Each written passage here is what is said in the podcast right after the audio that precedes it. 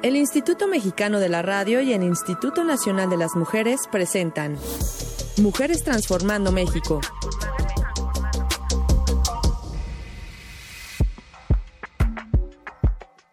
Muy buenos días, sean todos y todas bienvenidas a esta sección en donde conocemos a las mujeres que están transformando México. Y hoy tenemos el gusto de que nos acompañe la licenciada Lidia Ocampo Rosales, directora de Desarrollo Humano y Profesionalización en el Instituto Nacional de Investigaciones Forestales, Agrícolas y Pecuarias, que es el INIFAP. Licenciada Lidia, bienvenida, ¿cómo está? Muy bien, muchas gracias. Pues con el gusto de estar aquí con ustedes. Es la primera vez que tengo una entrevista de esta magnitud y bueno, me siento muy emocionada. Qué bueno, gracias, gracias. Pues nos da gusto también ser parte de, este día, digamos, especial, porque siempre es así algo que no, que no se olvida. Siempre le comento a la audiencia que se trata de que ustedes nos hagan como una guía por sus oficinas, lo que pasa, lo que las preocupa, lo que las ha hecho pensar y meditar cómo resolver ciertos problemas desde su expertise, pero también desde su ser mujer. Y lo que nos quieran compartir de sus experiencias profesionales realmente es lo que nos sirve a las demás mujeres, ¿no? Sí. Como ya una experiencia de, como la suya, Lidia, con 32 años, 33, 33 para ser exactos, 33 años en el servicio público, ya hacen una historia, usted ya vio un antes y ahora, ¿no? y creo que todo eso nos va a servir. ¿Qué le parece si en principio nos dice qué sucede en esta Dirección de Desarrollo Humano y Profesionalización? ¿Qué pasa ahí? Bueno, en esta dirección, eh, aquí es donde vemos desde que ingresa todo servidor público, em, eh, ingresa todos sus documentos para abrirle su expediente laboral. Eh, vemos que cumpla con los perfiles del puesto que tenemos en nuestro instituto.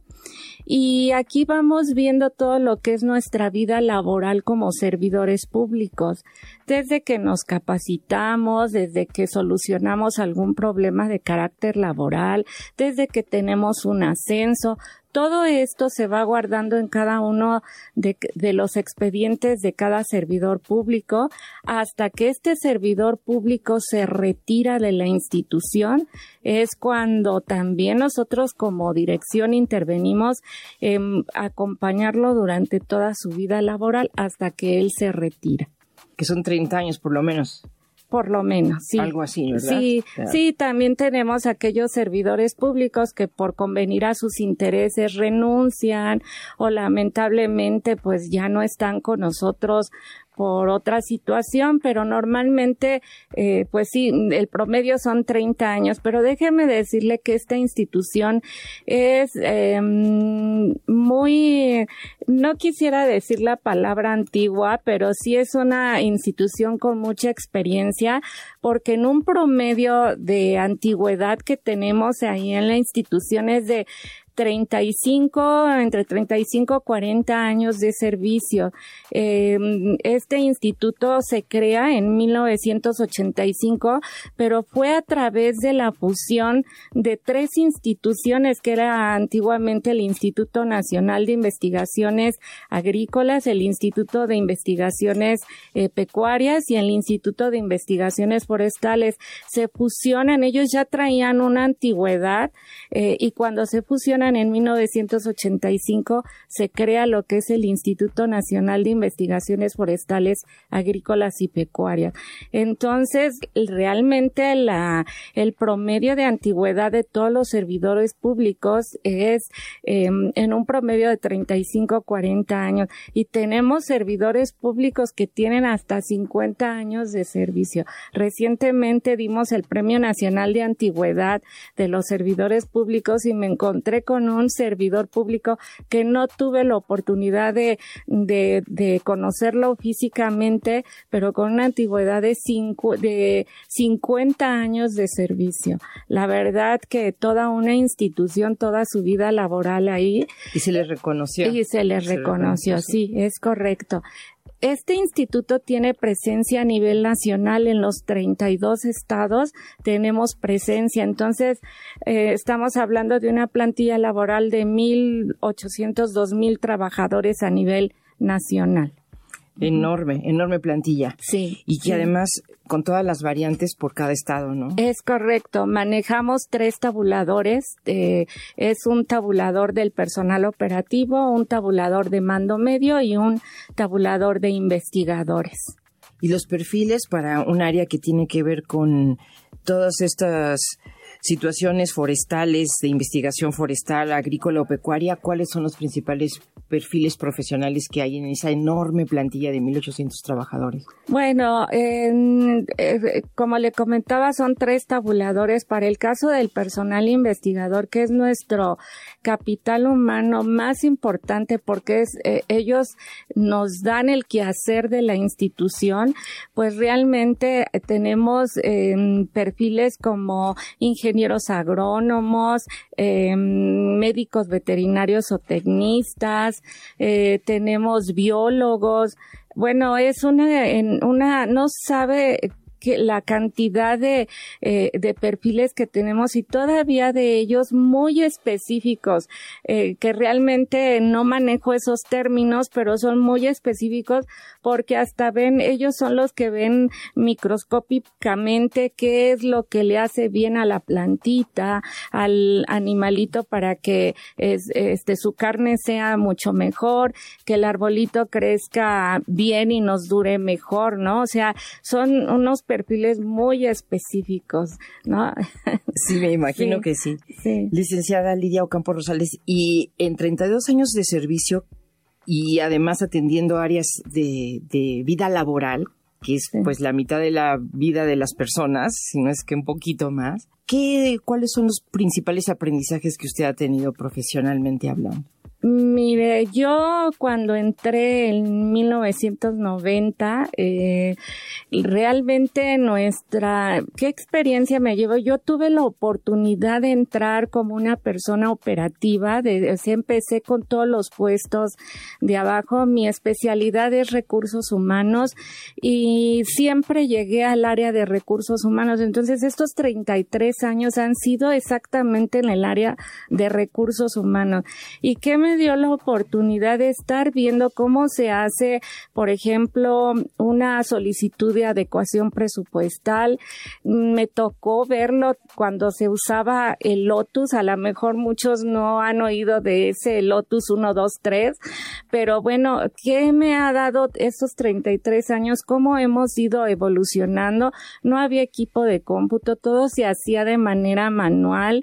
Eh, éramos una plantilla enorme, éramos una plantilla de alrededor de unas cinco mil personas, pero obviamente con, con esta, eh, pues, eh, medidas de austeridad, retiros voluntarios, ha disminuido nuestra plantilla y bueno, este, los sistemas nos han ayudado eh, mucho, ¿verdad? Este, entonces he visto cómo hemos ido evolucionando, hemos ido evolucionando también como personas, porque yo recuerdo que antiguamente si uno no terminaba uno la carrera, este, pues era de todas maneras el licenciado la licenciada que he visto durante estos 33 años que le hemos dado importancia a la mujer, porque los puestos directivos los ocupaban más eh, hombres que mujeres. Em, hemos hecho por ahí algunas encuestas y como le comentaba que nuestro instituto es muy maduro, pues el 72% de nuestra población son hombres y el 38% son mujeres. Realmente que hemos visto y esos puestos directivos yo yo mm, contemplaba que eran puros hombres y yo decía eh, ¿quién llegará? Eran muy contadas las mujeres que se encontraban como directivas, ¿no? Yo jamás me imaginé ver ocupado un puesto o un cargo directivo y mucho menos ver llegado a la dirección de desarrollo humano como estoy. Eh, actualmente ya tengo ocho años ocupando esa dirección. Felicidades. Gracias. Y realmente que me he dado cuenta que, que no le daban la oportunidad a la mujer de ocupar esos puestos. Sí, por ahí también que teníamos una visita también de, de alguien de esa área, nos decía que son áreas que normalmente han sido muy masculinizadas, ¿no? Y se consideraba normal que, y decía ella, lo curioso es que quien cuida los animales, quien siembra la tierra, hay muchísimas mujeres entonces lo veíamos muy normal como que ellas son las que trabajan y los que dirigen son los hombres. Exacto.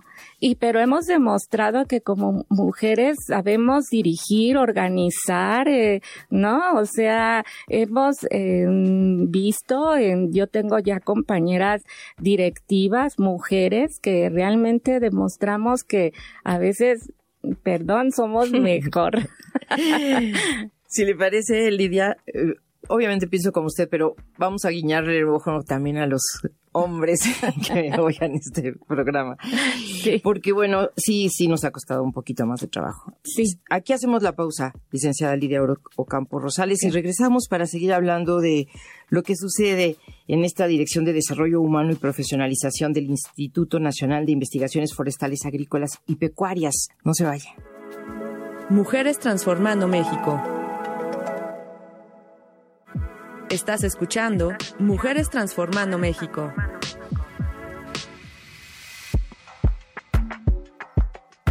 Retomamos esta charla con la licenciada Lidia Ocampo Rosales, que no hemos mencionado que ella es egresada de la carrera de Administración de la UNAM, generación 1985-1989. Ahora ocupa el cargo de directora de Desarrollo Humano y Profesionalización en el Instituto Nacional de Investigaciones Forestales Agrícolas y Pecuarias y esto pertenece a la Secretaría de Agricultura. Sí.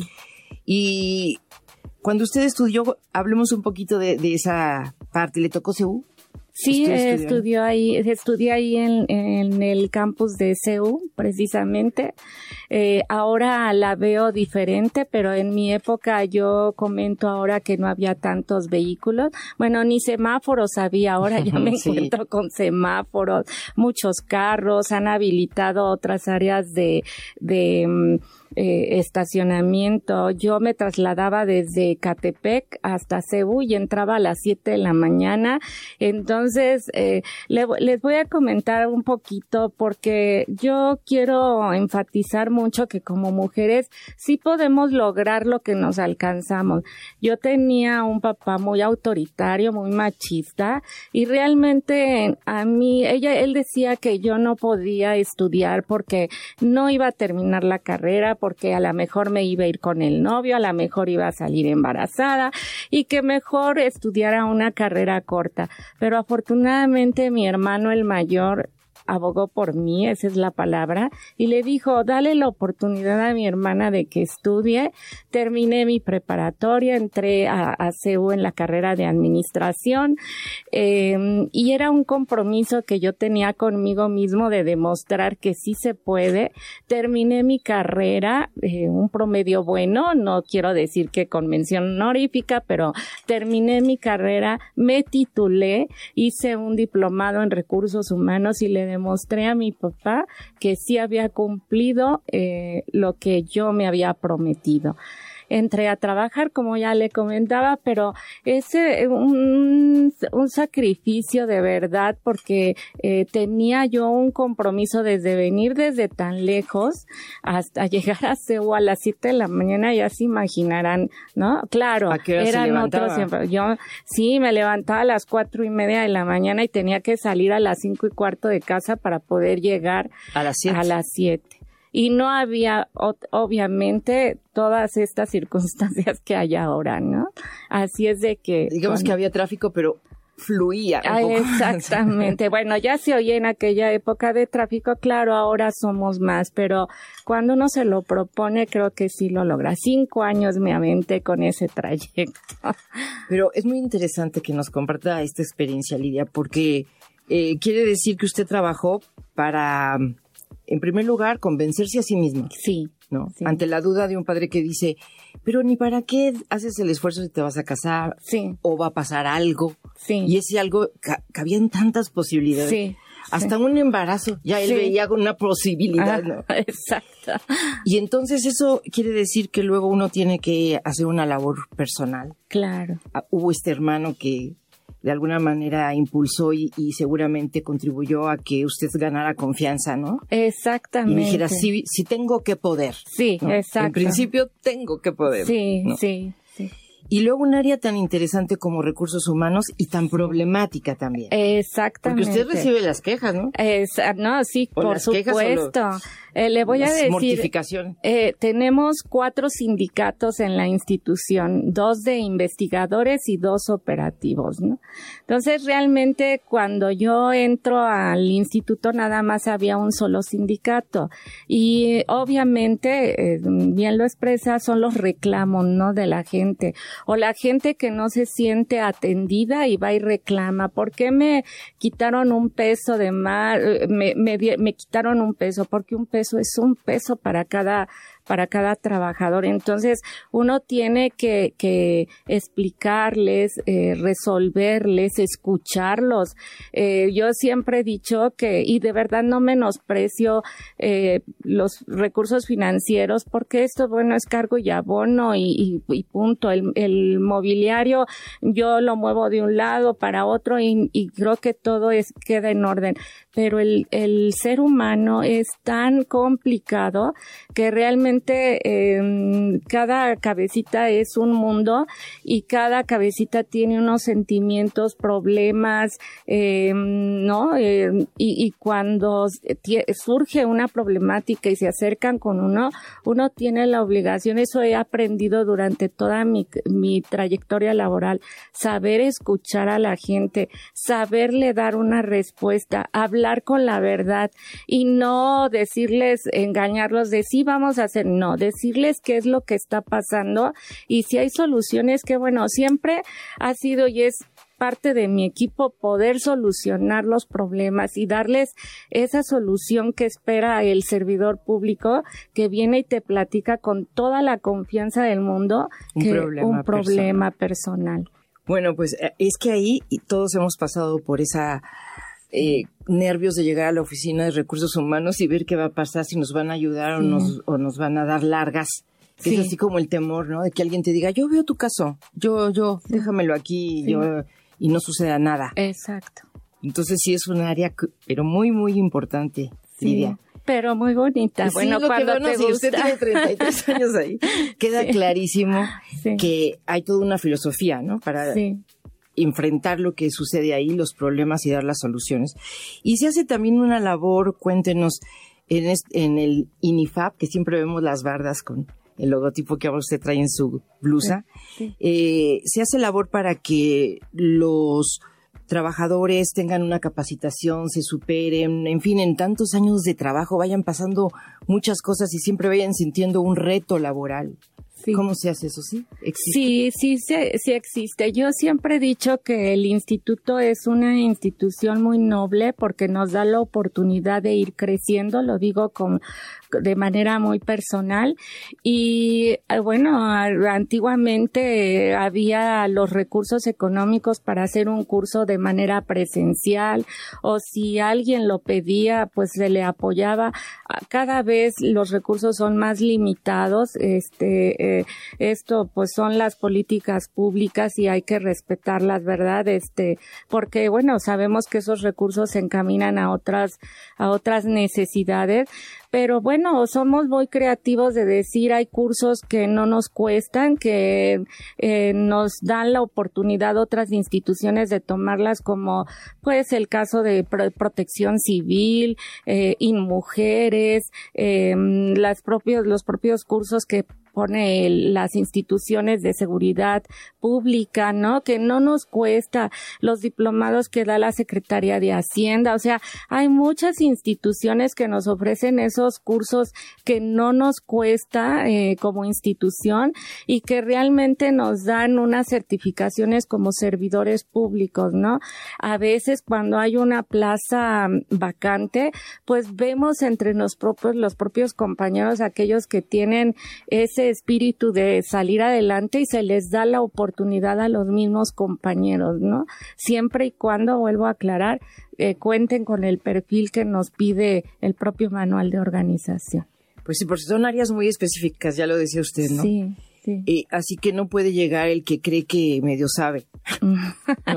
bueno, le puedo decir que sí ha pasado, que llegaba el que sabía, pero pues al final de cuentas eh, tenía que allegarse la gente que sí sabía, ¿no?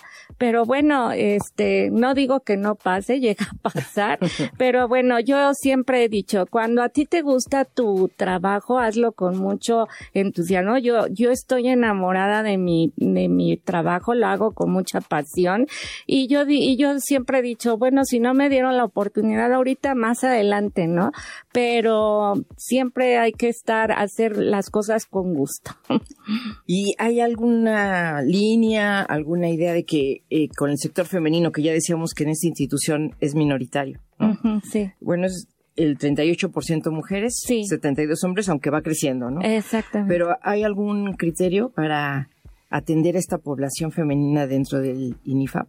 Eh, eh, bueno, criterio en el sentido de como política interna se le da prioridad al, personal eh, femenino, pero bueno, vuelvo a repetir, si no cumple el perfil, bueno, este, no menospreciamos a nadie, no hay distinción, eh, sin embargo, bueno, se le da la oportunidad a la mujer. Pues le agradecemos muchísimo, sobre todo esto que, que, nos comparte también de lo que le significa y de la pasión con la que hace su trabajo, porque esa yo creo que es el motor para transformar México y para transformar nuestra vida, es la única. Sí. Y seguramente esa misma pasión que le hizo levantarse a las cuatro y media de la mañana, cinco años, cruzar de Catepec a Ciudad Universitaria, y demostrarle a su padre, ¿qué dijo su padre a la hora de que todo terminó y con una tesis y todo eso? ¿Cómo, ¿Qué pasó ahí? Cuando tuve la oportunidad de entregarle el título a mi papá, dijo, mi papá, ahora sí, conmigo has cumplido, puedes hacer de tu vida lo que tú quieras. Uh. Siendo una persona muy machista, ¿eh? Pues eso le valió como ya carta abierta. Sí, exacto. Eres dueña de tu vida. Sí, sí. No, bueno, pues. Ya tenía yo 24 años, entonces, bueno, yo me sentí realizada en ese momento. Era como un doble título, ¿no? Sí, exacto. de administración y el de la libertad. Sí, sí. Felicidades por eso. Gracias. Lidia Ocampo Rosales, gracias por visitarnos aquí en el Instituto Mexicano de la Radio. Estamos haciendo esta sección precisamente para asomarnos a estas oficinas públicas y ver cómo, cómo funcionan, con qué pasión, con qué conocimientos están desarrollando todas estas labores. Muchísimas gracias por su visita, licenciada Lidia Ocampo Rosales, directora de Desarrollo Humano y Profesionalización en el Instituto Nacional de Investigaciones Forestales, Agrícolas y Pecuarias de la Secretaría de Agricultura y Desarrollo Rural. A ustedes también, muchísimas gracias por su atención y hasta pronto. IMER e InMujeres presentaron Mujeres Transformando México